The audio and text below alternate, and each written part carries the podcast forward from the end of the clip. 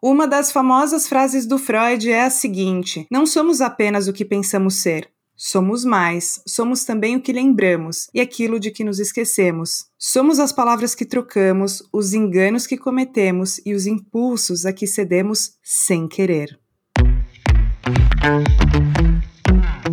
Eu sou a Vicky Fernandes, psicanalista e publicitária, e esse é o podcast Neurotiquem? Aqui a psicanálise e assuntos relacionados serão abordados com uma linguagem democrática. Fica à vontade, o divã é todo seu.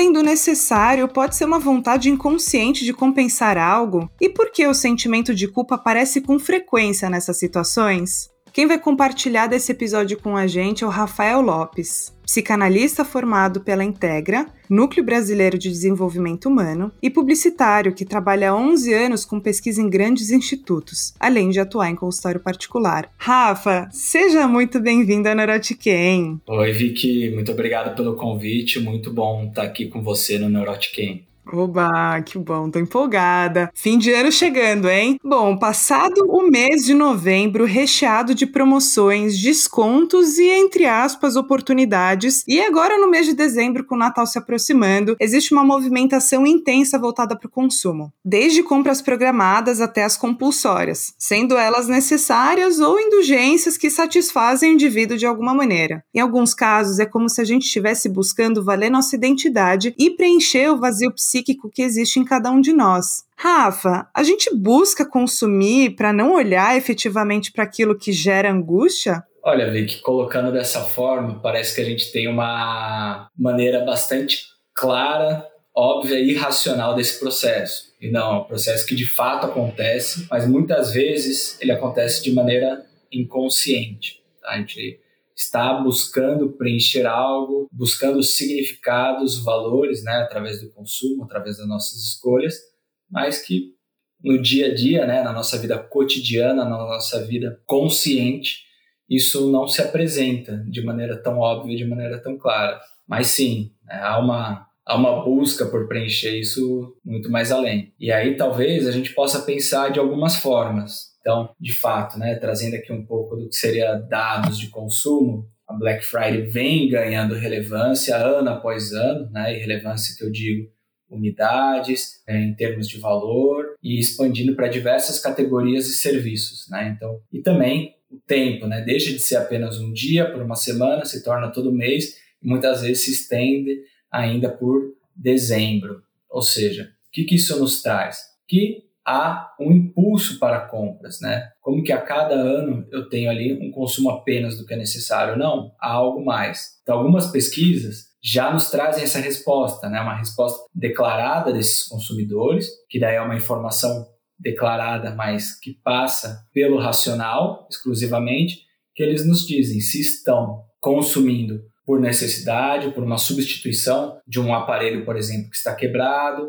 ou se é por uma indulgência, ou né, de fato ali fazendo um upgrade, tendo algo muito maior, muito melhor. Né? Então existe isso. Isso a nível racional. Mas se a gente for entender esse consumo não apenas pelo o ato em si racional, e sim pelo que faz você me questionar isso, se preenche algo mais, a gente pode separar de duas formas. Então, né, acho que no, no início do, podcast você já traz ali um ponto bastante importante, que é a questão da identificação eu consumo para poder me reconhecer, para poder ter o meu lugar ali na sociedade, no meu grupo, tá? Seja de uma maneira mais ampla, de uma maneira mais nichada, seja uma extensão do meu eu, e de uma segunda maneira, o que seria também, né, uma busca, uma busca por evitar essa angústia, por evitar uma ansiedade, por evitar um processo que eu não consigo lidar. Então, né, a ideia é que não seja que uma resposta tão complexa, mas eu acredito que esses dois pontos mereçam atenção. Então, quando a gente fala dessa identificação, né, desse processo, vou consumir porque através do consumo eu me vejo ali na sociedade, é preciso a gente pensar o como começou a se olhar isso dessa maneira. Então, no final do século XIX, a gente tem essa percepção do que o consumo nos traz uma identificação. Então, né, indo antes, né, do que seria ali esse século XIX, então a gente tem ali revolução industrial. Então eu tenho produção em massa. A produção em massa faz com que haja transporte em massa e o consumo em massa. Então as pessoas antes, né, a renda dela, o, o que ela podia comprar variava muito de cada estação do ano, de cada dia.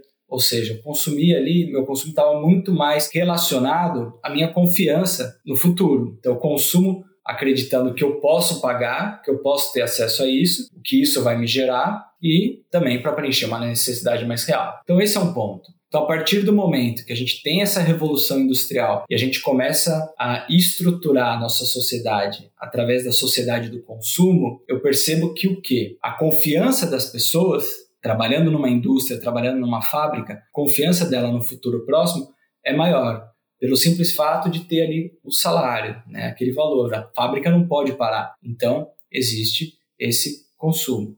Então isso nos traz essa primeira ideia de como eu relaciono né, a possibilidade de consumir com a confiança. E até hoje, uma das principais métricas para se fazer projeções né, para o futuro é a confiança do consumidor. Então, quando a gente olha, falando aqui de pesquisa de mercado, e aí cada instituto, cada lugar vai ter o seu índice, a gente consegue estimar e entender como que vai se dar a relação dele de compra nesse próximo período. Então, esse é um aspecto. Então, a confiança do consumidor, né, que é a confiança de nós como indivíduos, tem essa relação com o consumo. Então, esse é o primeiro ponto. Só que aí há também a massificação. O que, que isso significa? São vários produtos que deixam de ser entregues apenas naquela região onde ele é produzido e vai para mais pessoas em mais lugares. Ou seja, por que, que eu consumo, por que, que eu tenho acesso àquilo? Se cria um vazio. E a gente volta para aquela primeira parte, do final do século XIX, e aí a gente pode dar um salto para o que seria né, o American Way of Life, após a Segunda Guerra Mundial. E por que a gente faz esse salto? Porque após a Segunda Guerra, tem todo um esforço de reconstrução da Europa, né, os Estados Unidos ali botando dinheiro nessa reconstrução, fábricas, a indústria americana se expandindo, crescendo, prosperando, o americano médio, né, é importante a gente dizer, o americano médio vai para essa fábrica, tem esse salário, tem essa confiança, né, os índices econômicos crescendo, ele tem acesso ao consumo, né, não apenas pela forma como esse consumo se dá, né, dessa massificação, mas também como ele se relaciona com o próprio dinheiro e o como ele se vê na sociedade, ou seja, para esse americano médio, né, e aqui vamos fazer o recorte desse homem médio, ter uma carreira, ter um emprego, ter um salário, ter ali um Chevrolet na sua garagem, ter uma casa no subúrbio, se vestir dessa forma, lhe garante essa identidade na sociedade, né? Esse meu papel na sociedade. E essa mulher, né, como era entendida naquele momento, é aquela mulher dentro de casa que consome os produtos que fazem com que o seu papel dentro desse lar seja percebido como alguém que escolhe bons produtos, uhum. boas marcas, né? Claro que a gente vê aí, por sorte, a gente vê uma evolução nesses papéis, a ideia não é falar uhum. desses papéis, mas há sim essa identificação com quem que eu sou dentro dessa sociedade. E aqui a gente já começa a ver duas questões, né?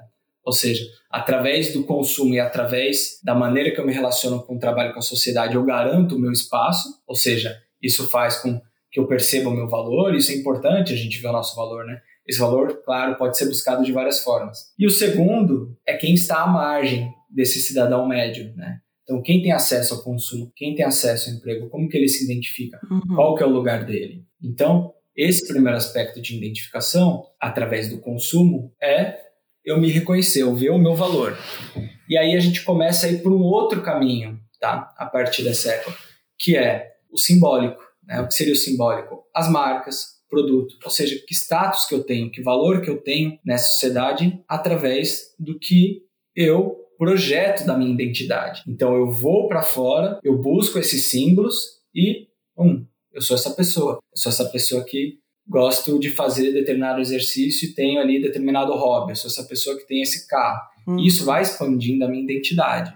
Sim. Até aqui, tudo bem, a gente não vê ali como o que seria uma patologia a nível de psicanálise, mas talvez uhum. a nível de sociedade a gente pode entender. Sim, e Rafa, até compartilhando um ponto que você falou, foi super interessante ter citado sobre a Revolução Industrial, até para que a gente possa contextualizar em tempo cronológico, vamos dizer assim, a Revolução Industrial ela acontece ali no século XVIII, de 1760 até 1840. E um ponto relevante para vocês ouvintes saberem é que Freud nasceu em 1856 né? Então rola a Revolução Industrial e logo na sequência ali, com quase 20 anos de diferença, o Freud nasce. Então eu só queria também colocar esse comentário antes que a gente entre na parte mais simbólica e subjetiva, que lógica é super do nosso interesse aqui como psicanalistas, e eu acho que é a parte que mais gera curiosidade por conta da psique humana, mas eu queria também reforçar esse ponto da linha cronológica do que a gente está falando.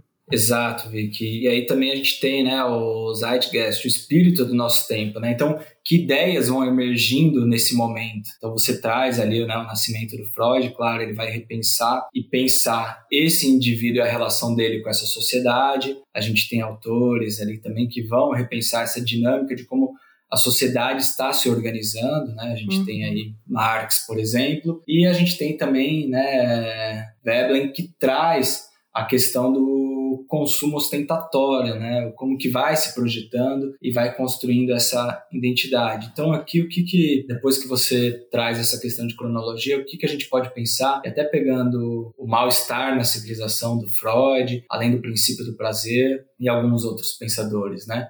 É que de fato somos seres, né, biopsicossociais, né? Então a gente tem a nossa biologia que interfere na maneira que a gente se relaciona com o todo. A gente tem o espaço que esse meio social nos permite que a gente transite e ao mesmo tempo também interdita uhum. comportamentos, possibilidades, ideias e valores e como isso se relaciona com a nossa psique. Né? Então aqui nessa psique como que a gente se permite desejar e fazer com que esse desejo flua, ou como que a gente se reconhece, como que eu vejo esse eu e como né, que essa estrutura ela acaba se colocando como mais exigente ou mais permissiva.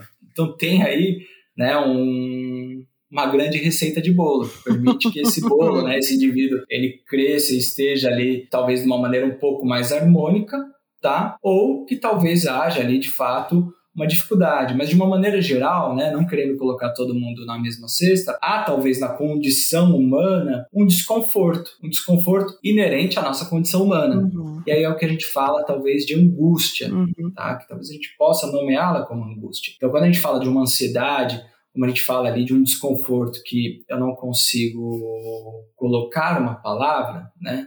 a gente não sabe o que é, mas eu preciso ter uma ação, preciso ter uma atitude. Uhum. Então, o consumo, né, o consumo de uma maneira talvez mais patológica, ele aparece de uma maneira, primeiro, mais ligada com uma obsessão, né, eu preciso fazer algo, e depois com uma compulsão, né, eu preciso dar vazão a essa energia. Então, venho e trago ali uma maneira de diminuir esse desconforto.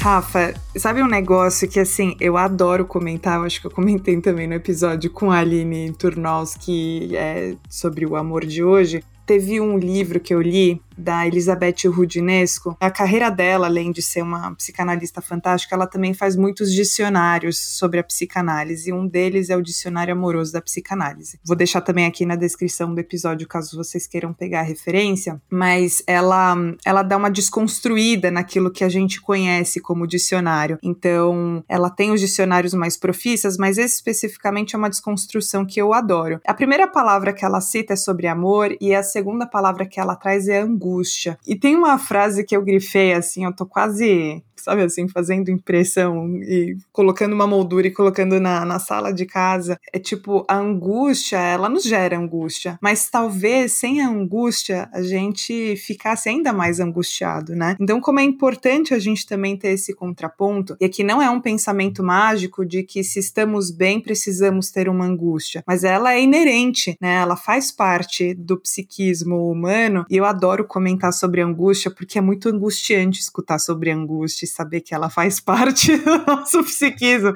Falar, porra, nunca mais vou me livrar desse negócio. Não, porque faz parte de nós. Então eu queria só deixar aqui esse parênteses, porque, assim, falam de angústia, eu não gosto de deixar passar essa referência importante da fabulosa Rudinesco. Sim, acho que a, né, a gente vai lidando no consumo, em algumas compulsões, alguns atos, né, não necessariamente entendidos ali como uma compulsão, para poder amenizar essa ansiedade ou até mesmo essa angústia. E, na verdade, existe algo que passa por aí. Né? Então, quando você me fala isso, me fez pensar também numa fala recente, onde o que seria uma maneira de evitar a angústia que não seja nesses né, atos obsessivos, compulsivos, ou assim por diante. E aí aparece, né, numa da, dessas discussões, aparece o fármaco. O fármaco como uma possibilidade de enfrentar essa dor, essa angústia. E aqui sem nenhum juízo de valor, né? Ah, tem o seu papel, né? Tem a sua importância, mas quando a gente fala aqui de angústia, né? E desse tipo de angústia, que é a angústia que a gente observa em psicanálise, muitos pacientes acabam relatando ali o que a gente chama de estou no estado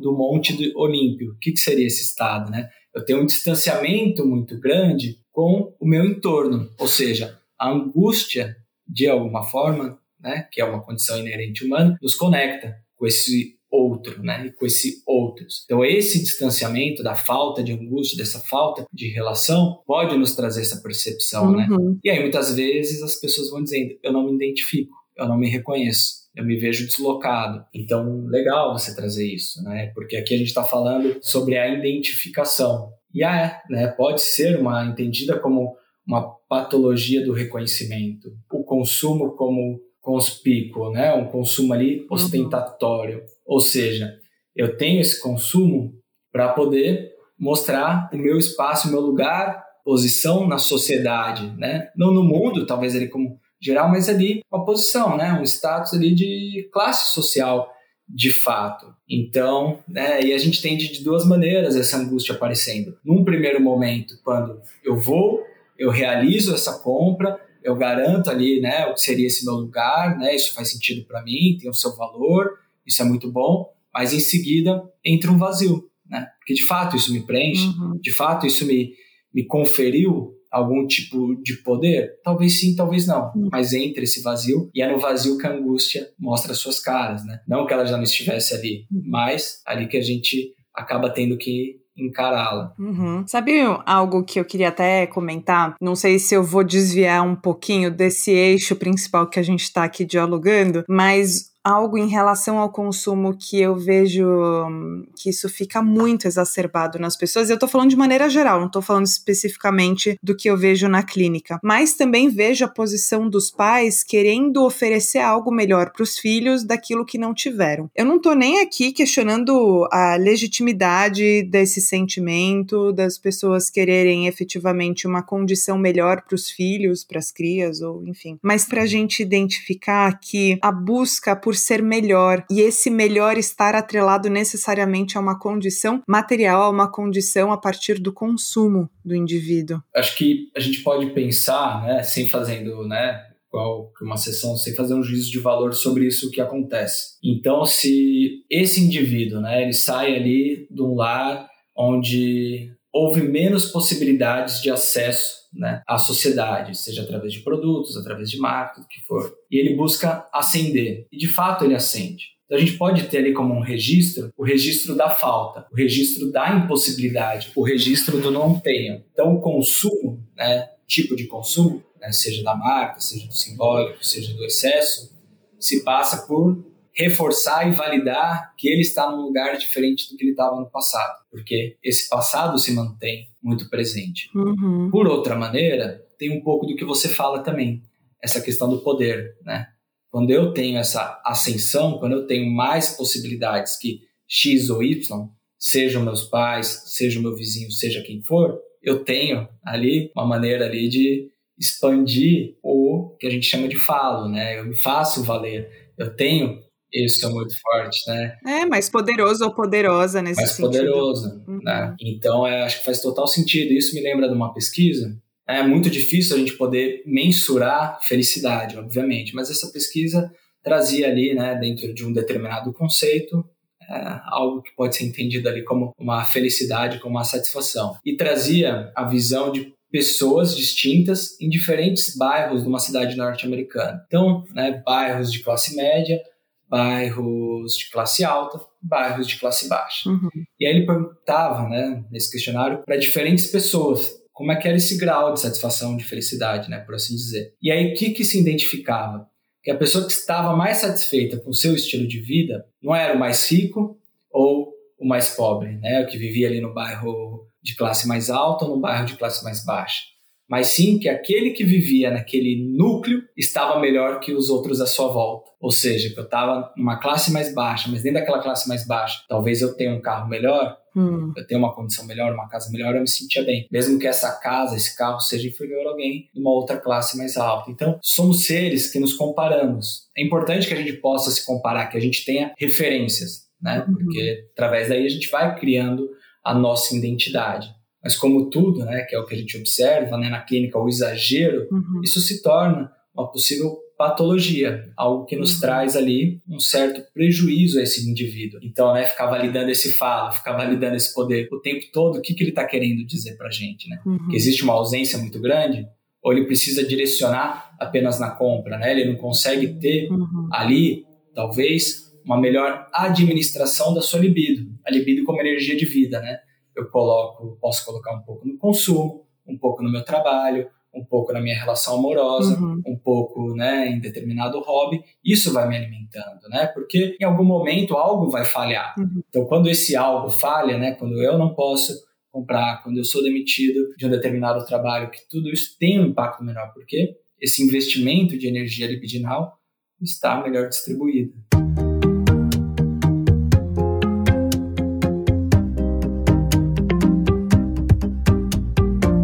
até complementando, é como se fosse uma inveja improdutiva nesse sentido, né? Então tem um, um olhar e uma busca por uma ascensão, por ser aceito numa, num contexto social, seja num bairro, seja num, enfim, no contexto onde o indivíduo esteja inserido, mas viver em função ou investir todas as moedinhas de libido nesse pote do busca por ser aceito nesse bairro, por exemplo, nesse contexto, esse recorte que você está falando, que você citou, pode ser uma causa tipo tipo, o motivo de vida da pessoa. A pessoa vive, né, em função de se mostrar e, e mostrar para o outro, a partir do que o outro tem. Então, me parece que uma inveja improdutiva, ela percorre um caminho muito similar a esse. Então, eu dependo do que o outro tem, do que o outro consome, para que a partir daí eu possa consumir algo. E aí o desejo de, do indivíduo fica em algum baú, fica em algum, sei lá, algum sótão ali do, da casa, né, dessa casa psíquica, fazendo aí uma analogia. Mas, ao mesmo tempo, eu acho que tem esse olhar que é como se fosse uma inveja produtiva, né? Então, a partir do olhar do que eu vejo do outro, do que eu vejo de uma manifestação como sociedade, eu busco pertencer. Mas esse pertencimento, ele não necessariamente coloca o indivíduo num lugar de endividamento, num lugar onde ele corra algum tipo de risco, mas sim como força mesmo, como a própria libido vinda do, do mundo externo, vamos dizer assim, para que ele possa, de certa forma, se sentir melhor. Né? Então também eu não gostaria aqui de falar muito sobre o consumo de uma única maneira com que ele seja negativo, sabe? Acho que ele tem também esse, esse viés produtivo para as pessoas, de conquista, sabe? Conquista material faz parte também da nossa vida, ter conquista material, né? Sim, é sem, sem um juízo ali de valor, né? E como a gente falou antes, a gente está inserido num contexto, né? Num contexto que não apenas estrutura ali a sociedade, mas estrutura a nossa psique, os valores. Então, os valores da sociedade, a dinâmica dessa sociedade, nos coloca a pensar e entender as coisas de uma certa maneira. Então, poder comprar, poder ascender, poder, poder, né, nos garante, de alguma forma, esse reconhecimento, essa valorização. Claro que nem sempre a gente pode poder, não apenas por conta de como está estruturada a nossa psique, mas pelo lugar, né, pela nossa história, pelo, né, a maneira que a sociedade nos valoriza pelo nosso gênero, pela nossa orientação, pela nossa cor, pelo nosso, né, pelo nosso sotaque.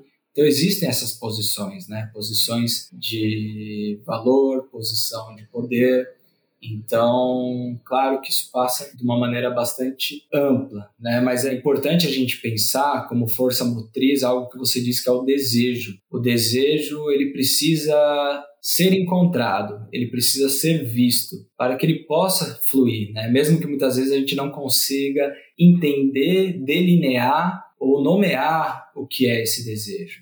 Então, falando de consumo, né, por exemplo, a gente pode entender, né, no obsessivo que vai para a compulsão, o ato de comprar. Então, ele encontra ali um gozo nesse ato de comprar. Eu comprei. Né? No histérico, ele pode encontrar ali o que seria a insatisfação. Né? Então, a fala dele está aprisionada a essa insatisfação. Uhum.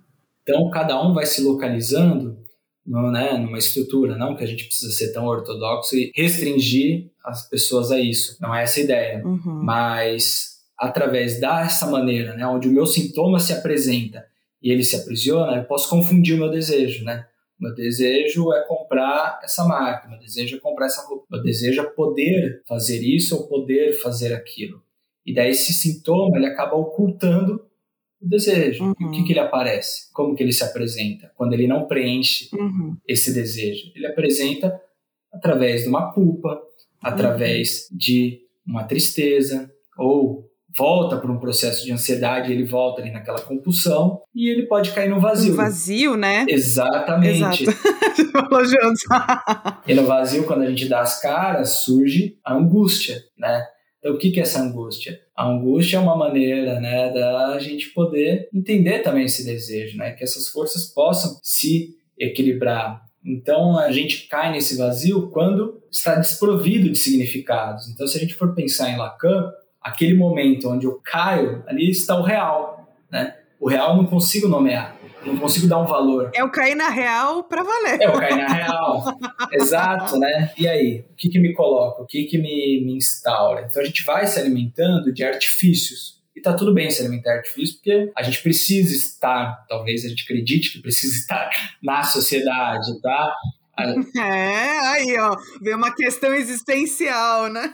Então, falar de angústia, falar de condição humana, é falar de uma questão existencial, porque a gente segue dessa forma, né? É difícil, então a gente vai encontrando aonde a gente se aprisiona com todo o cuidado, né? Talvez a gente dentro de um, um set, todo o cuidado para que a gente não esbarre no sintoma que sustenta todo o edifício, né? E tirar esse sintoma dali, ali a pessoa não se reconhecer e cair no vazio que não encontra ali uma referência. Uhum. E aí eu escutei da Alice, né, a minha supervisora, e até um um abraço para ela se ela escutar isso daqui. Muito bacana, né? Onde ela traz que eu acho que foi algo que ela escutou do George Forbes, né? Que a gente se coloca ali como um lençol no varal, né? E o que, que nos mantém nesse varal? São os pregadores. Então, pregador é uma ideia que a gente tem de nós mesmos do que a gente precisa fazer, né? Onde o nosso desejo, uma parte do nosso desejo encontra uma sustentação. Então, se eu tiro relacionamento, tiro isso, tiro aquilo, tiro a ideia que eu tenho do, trabalho, vou tirando tudo isso,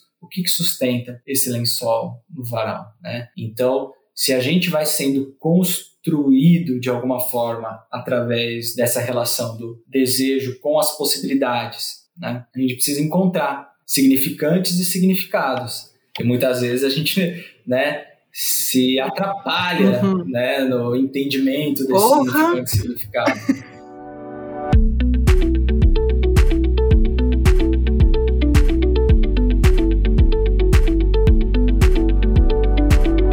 Rafa, e eu tenho comigo, eu falo isso até para paciente, que é tão mais difícil a gente falar sobre desejo do que a gente falar sobre os nossos próprios medos. É muito curioso isso, né? Porque assim, a gente tem uma tendência a conseguir verbalizar coisas que na teoria nos fazem bem. Na teoria, tá? Tô generalizando aqui. Mas eu percebo uma dificuldade gigantesca às vezes das pessoas e dificuldade não porque a pessoa não é capaz, mas porque ela não pode acessar de alguma forma esse desejo desejo. Mas os medos estão lá, assim, ó, estamos aqui presente, já tem nome, sobrenome. Então, acho muito curioso como, quando a gente fala sobre desejo, coloca o indivíduo, às vezes, numa posição do querer desejar as coisas materiais, porque elas são tangíveis, né? Então, eu sempre uso isso como exemplo. Para alguém na rua e pergunta qual é seu maior desejo? Olha, eu posso estar muito equivocada, mas normalmente as pessoas falam: ah, eu quero ganhar na loteria, eu quero comprar a casa própria,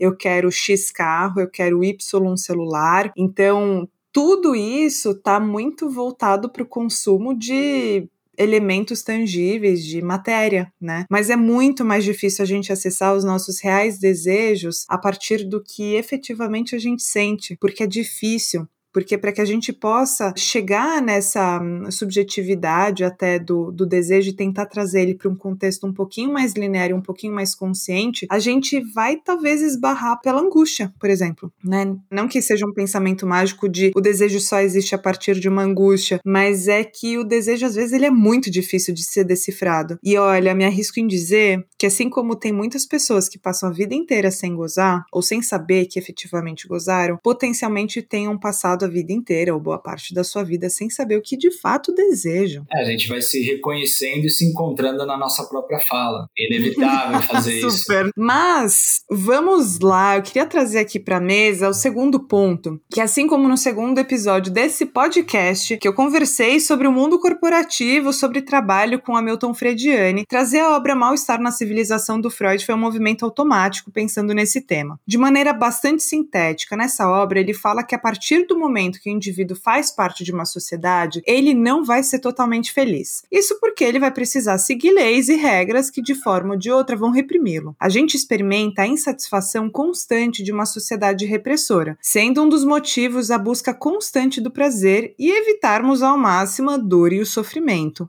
Não é mesmo? Hoje, no século XXI, a gente vive rodeado de ofertas e excessos, e é curioso como a gente tende a sofrer por aquilo que a gente deixa de ter. E muitas vezes sem a própria autorização de olhar e ver o tanto que já se tem. Rafa, sendo o consumo uma ferramenta de como a sociedade está organizada, por que a gente tem a tendência de consumir cada vez mais para nos sentir pertencentes? Difícil essa resposta, assim, né? Não, é. de maneira objetiva, né? Eu acho que é, sei lá, eu, né, como um bom bom neurótico obsessivo, eu gosto de fragmentar a minha, a minha resposta ali. Mesmo algum, algumas pessoas me chamando de border, né? Mas vamos lá. Eu acho que você traz aí o mal-estar na civilização. A gente tem o além do princípio do prazer também, que pode ser pensado, totem tabu, nessa dinâmica né, do indivíduo com a sociedade. Então, esse indivíduo ele precisa se colocar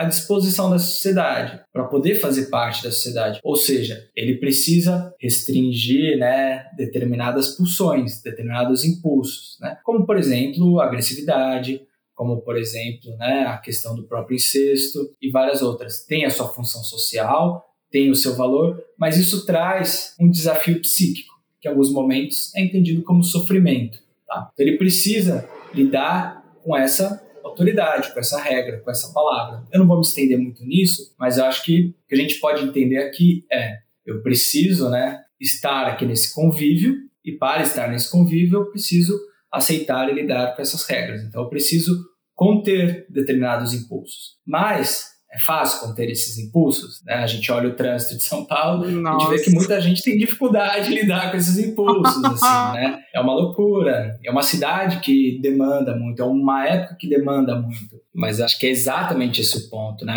A quantidade de estímulos que a gente tem são muito altos. Então, poder lidar, equilibrar, gerenciar tem uma demanda. Então, voltando ali para essa obra, se instaura ali essa questão, né? Esse sentimento hostil do indivíduo em relação à sociedade, porque ele se encontra limitado por viver ali em sociedade, né? Inevitável, né? Mas como ele lida com isso? E aí a gente tem o outro conceito, né? Que é o conceito de princípio de prazer e princípio de realidade. Ou seja, quando o indivíduo ali de uma forma mais regredida se mantém no princípio de prazer, né, sem trazer ali um, um diagnóstico ou uma estrutura para falar disso, mas no princípio de prazer como eu quero, sei lá, né, chegar aqui no trabalho e chutar tudo.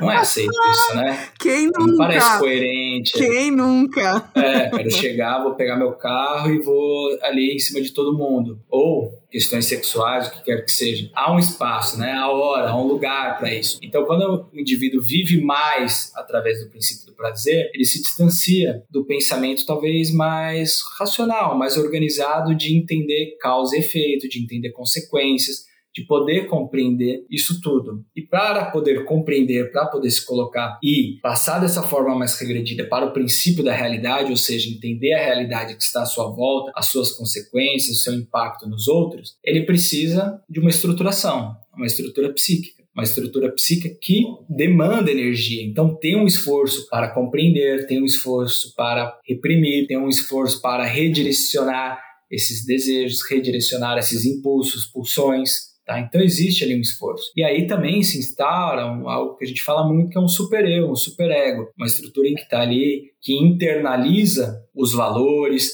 dessa sociedade, as exigências da sociedade e que muitas vezes, né, seja por como foi desenvolvida essa primeira infância, como foi desenvolvido o relacionamento com uma sociedade, com seu núcleo, o que quer que seja. Esse super-eu, né, esse super-ego, ele pode ser extremamente exigente, e é algo que eu escuto muito na clínica, é, é nomear ele como uhum. carrasco, né? Então, aquele que avalia, aquele que te julga, aquele que. O castrador, né? É, que faz o mal. O que corta barato. Faz o mal para si. Então, como é que, voltando ali para a questão do, do consumo, né? Como que eu redireciono isso? Então, se eu não tenho uma estrutura, eu vou lá, compro e tanto faz, né? Não tô pensando que vou ficar com o nome sujo ali no Serasa, eu não vou pensar ali que é, vão estar tá batendo na minha porta eu não vou pensar que eu posso trazer algum tipo de transtorno para alguém, né? não posso pensar uma série de outros exemplos, ou seja, se instaura ali a patologia, né? Nesse aspecto. E aí há o outro aspecto. Putz, tem esse carrasco, né? Eu tenho essa exigência, eu tenho esse princípio da realidade,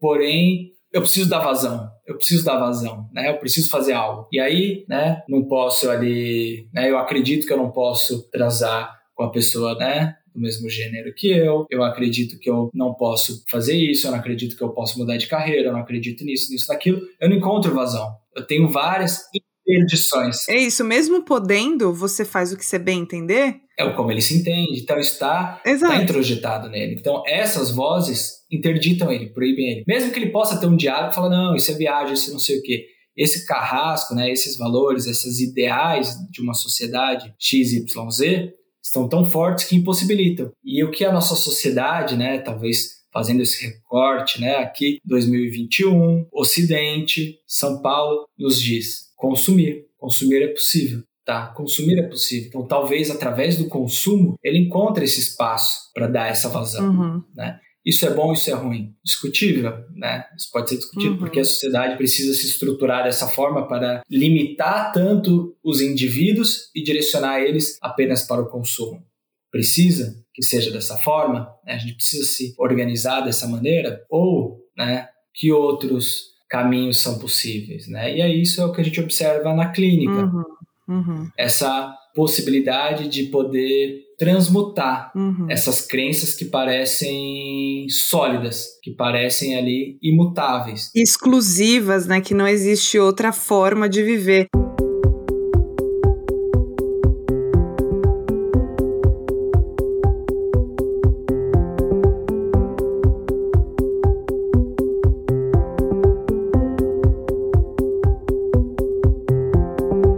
Foi falando isso, eu lembro sempre de um exemplo que eu trago com muita frequência para paciente, que eu falo assim: se você decidir agora sair correndo pelado ou pelada ou pelade no meio da rua, você pode fazer isso. Quer dizer, você vai escutar o seu instinto. Mas, no entanto, todavia, sabe assim, é o porém, você tá numa sociedade, você precisa seguir certas regras e leis, né? Além de gerar um desconforto do outro que vai ver isso e que sabe que perante a lei não se pode fazer isso, né? Então, até que para que a gente possa trazer ali nessa nomenclatura da psicanálise esses instintos, esse desejo, é o que a gente chama do id, então, o id é o que ele traz muito à tona, ou às vezes de uma forma muito inconsciente, que acaba refletindo de uma certa forma nos atos, mas daquilo que mais se almeja, aquilo que se deseja. A gente está falando de um lance bem primitivo, tá? Por isso que eu falo do pelado, porque é meio que tipo, é um lance meio primitivo, homem das cavernas, sair correndo pelado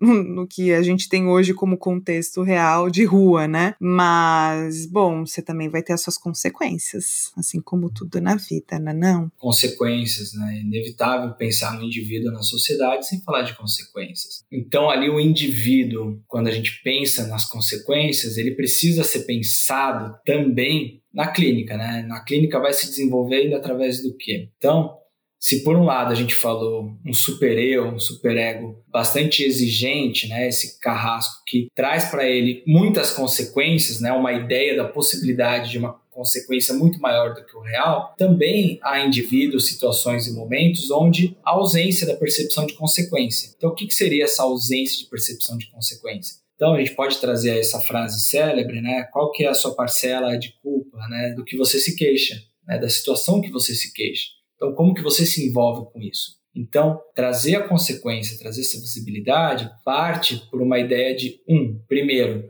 a incapacidade do indivíduo de lidar com essa visão de si mesmo sendo agente né, de algo que ele não gostaria que acontecesse, seja com ele ou com outro, ou seja, essa responsabilidade, né, trazer para si, se olhar, se compreender, muitas vezes como um ser né, que não é perfeito, se ver como um, ser que erra, que escorrega, que é um ser contraditório, né? Que fala tanto, que valoriza ali a família monogâmica, o casal, isso, isso e aquilo, e aí não consegue né, perceber o que ele faz para si mesmo e para os outros para defender essa ideia, ou seja, é uma rigidez. Então, existe isso, né, a capacidade de poder lidar com isso, mas também de como ele consegue observar e o que, que seria observar o outro de uma maneira mais distante, né? Então, a fala num setting, a fala do eu, né? Eu nessas situações. Então, você poder se deslocar desse eu para entender essa situação, entender o que, né, as consequências do que você faz no outro de uma maneira mais empática, de uma maneira mais clara. Então, esse distanciamento, como ele pode ocorrer? Ele ocorre a partir do momento que esse indivíduo ele consegue sair dessa posição subjetiva de queixa, dessa posição subjetiva de vítima, dessa posição subjetiva onde todos os raios lançados pelo Olimpo só caem sobre ele. Né? Então essa posição subjetiva ela é importante. Então essa posição subjetiva de como você se vê frente aos seus relacionamentos, ou como que você se vê dentro da sociedade, ou como que você se vê né, através do consumo, ela é importante, é uma consciência. Não é uma questão de devo fazer ou não devo fazer. Então, quando a gente fala, por exemplo, né, uma consciência de classe, né, uma consciência dos seus privilégios por conta da sua cor, por conta da sua orientação no lugar. Não se trata de você ser uma pessoa melhor ou pior, mais inteligente ou menos inteligente, mas sim de poder transitar pelo mundo de uma forma mais respeitosa, de uma forma mais harmônica, né? De se entender, de compreender e poder entender as consequências, né? As consequências do que você é, do que você faz, do que você escolhe e não se esconder atrás daquilo que você não consegue dar conta.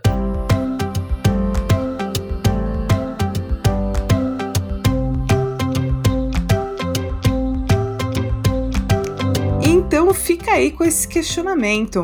Qual é a sua responsabilidade na desordem pela qual você se queixa? Tudo um tss, Freud mandando a braba, lançando a brabona desde o século XIX. Bom, Rafa, como de costume, fiz algumas perguntas para os seguidores e foram curiosas as respostas. 65% das pessoas disseram que consomem mais do que realmente precisam, e dessas, 80% disseram que conseguem identificar que exageraram nas compras para compensar algo. Diríamos que de uma certa maneira, entre aspas, inconsciente. Surgiram algumas perguntas sobre o tema e eu selecionei duas para compartilhar com você. A primeira é a seguinte: Existe um parâmetro para sacar que a gente está exagerando no consumo? Olha, acho que o melhor termômetro que a gente pode ter para a gente né, seguir com a nossa vida é saber os prejuízos das nossas ações. A conta bancária. É. o limite do é. cartão de crédito. É o prejuízo, né? Vai ter ali um agiota com martelo na mão batendo na tua porta né? Você vai estar tá ali tirando o dinheiro da sua avó que só recebe ali a aposentadoria, né? Tirando ali o acesso dela a medicamentos para você poder comprar, é você se endividar com o banco e não conseguir administrar financeiramente a sua própria vida. Que tipo de risco você está se colocando e colocando outros ao seu redor, né? É, exatamente, acho que são, são os riscos. Claro que Acho que esse é o primeiro termômetro, né? É um alerta, né? Assim, cara, tá. Não, mas calma, acho que não é primeiro alerta, é. não. Para mim é assim: levanta a bandeira vermelha, interdita a pessoa. Eu falar criança, veja bem. É, é, quando eu falo primeiro é exatamente isso, uma bandeira vermelha, mas a gente tem sinais, tem a bandeira amarela, né? A partir do momento onde o seu esforço, o seu tempo, a sua energia está sendo direcionado para viver essa repetição, né? Que seria a compulsão, para viver ali a busca de um gozo que não te preenche, né? Através do ato de comprar e você percebe que ali não há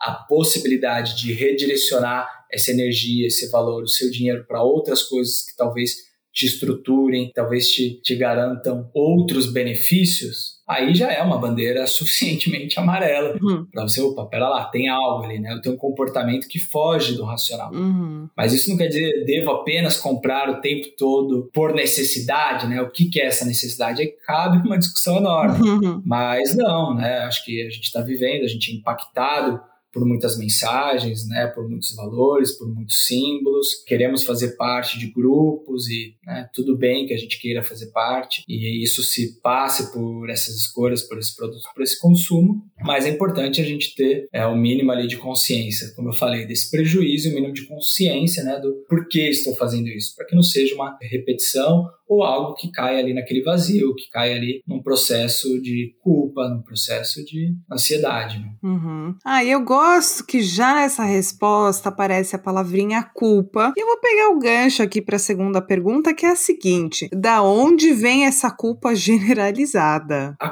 culpa, né? A culpa, né? cabe aí todo uhum. um artigo gigantesco, mas vamos tentar responder de uma maneira bem objetiva, né? Para fora, ela pode ser entendida através da renúncia a uma satisfação pulsional. Ou seja, eu encontro ali uma insatisfação, né? eu me sinto deslocado, deslocado do meu eu, né?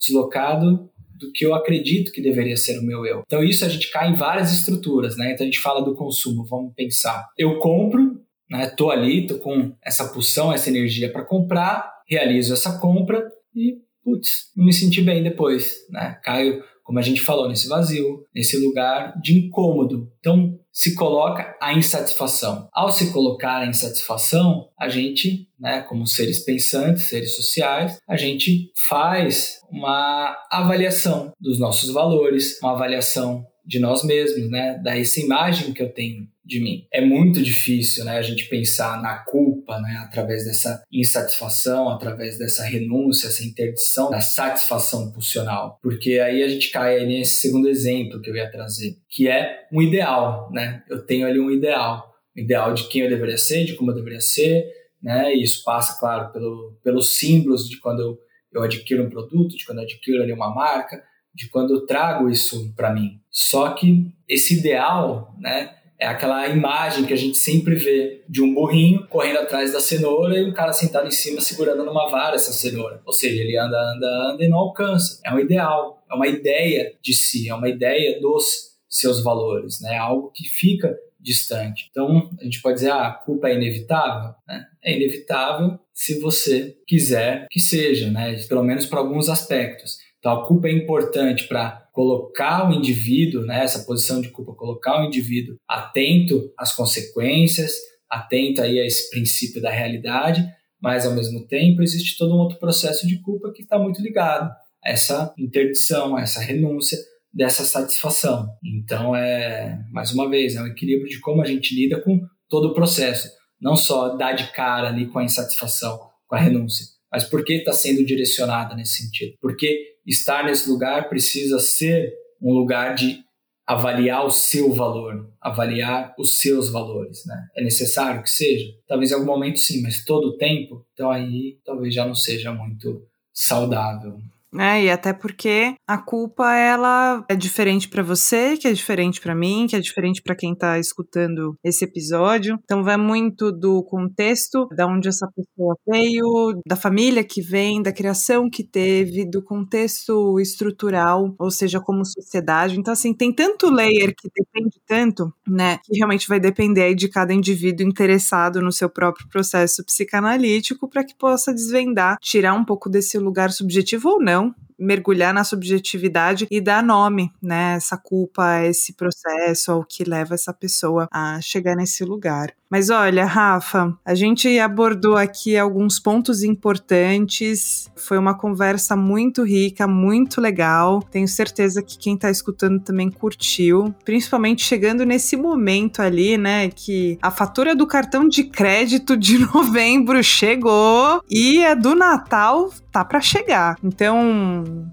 vai gerar aí bastante questionamento. Tenho certeza que foi muito produtivo nesse aspecto. Rafa, queria muito agradecer a sua presença, a sua disponibilidade. E, cara, nos vemos futuramente em outro episódio. Né? Já fica aqui o meu convite para você. Opa, eu que fico ansioso né? Quase angustiado por, por chegar esse próximo episódio. Aqui, né? é, gostei muito do bate-papo, sempre muito bom poder falar com você, poder falar de consumo, né? Porque além de fazer parte ali da, da minha vida, não só como consumidor, mas como alguém que analisa o consumo. É, eu sei o quanto é desafiador para muitos poder ter acesso, poder lidar com as questões econômicas, poder lidar também com as consequências de alguns atos ali, talvez mais inconscientes, racionais. Então, muito legal você me dar esse espaço e dar espaço para esse tema. Tamo junto. Valeu, Vicky.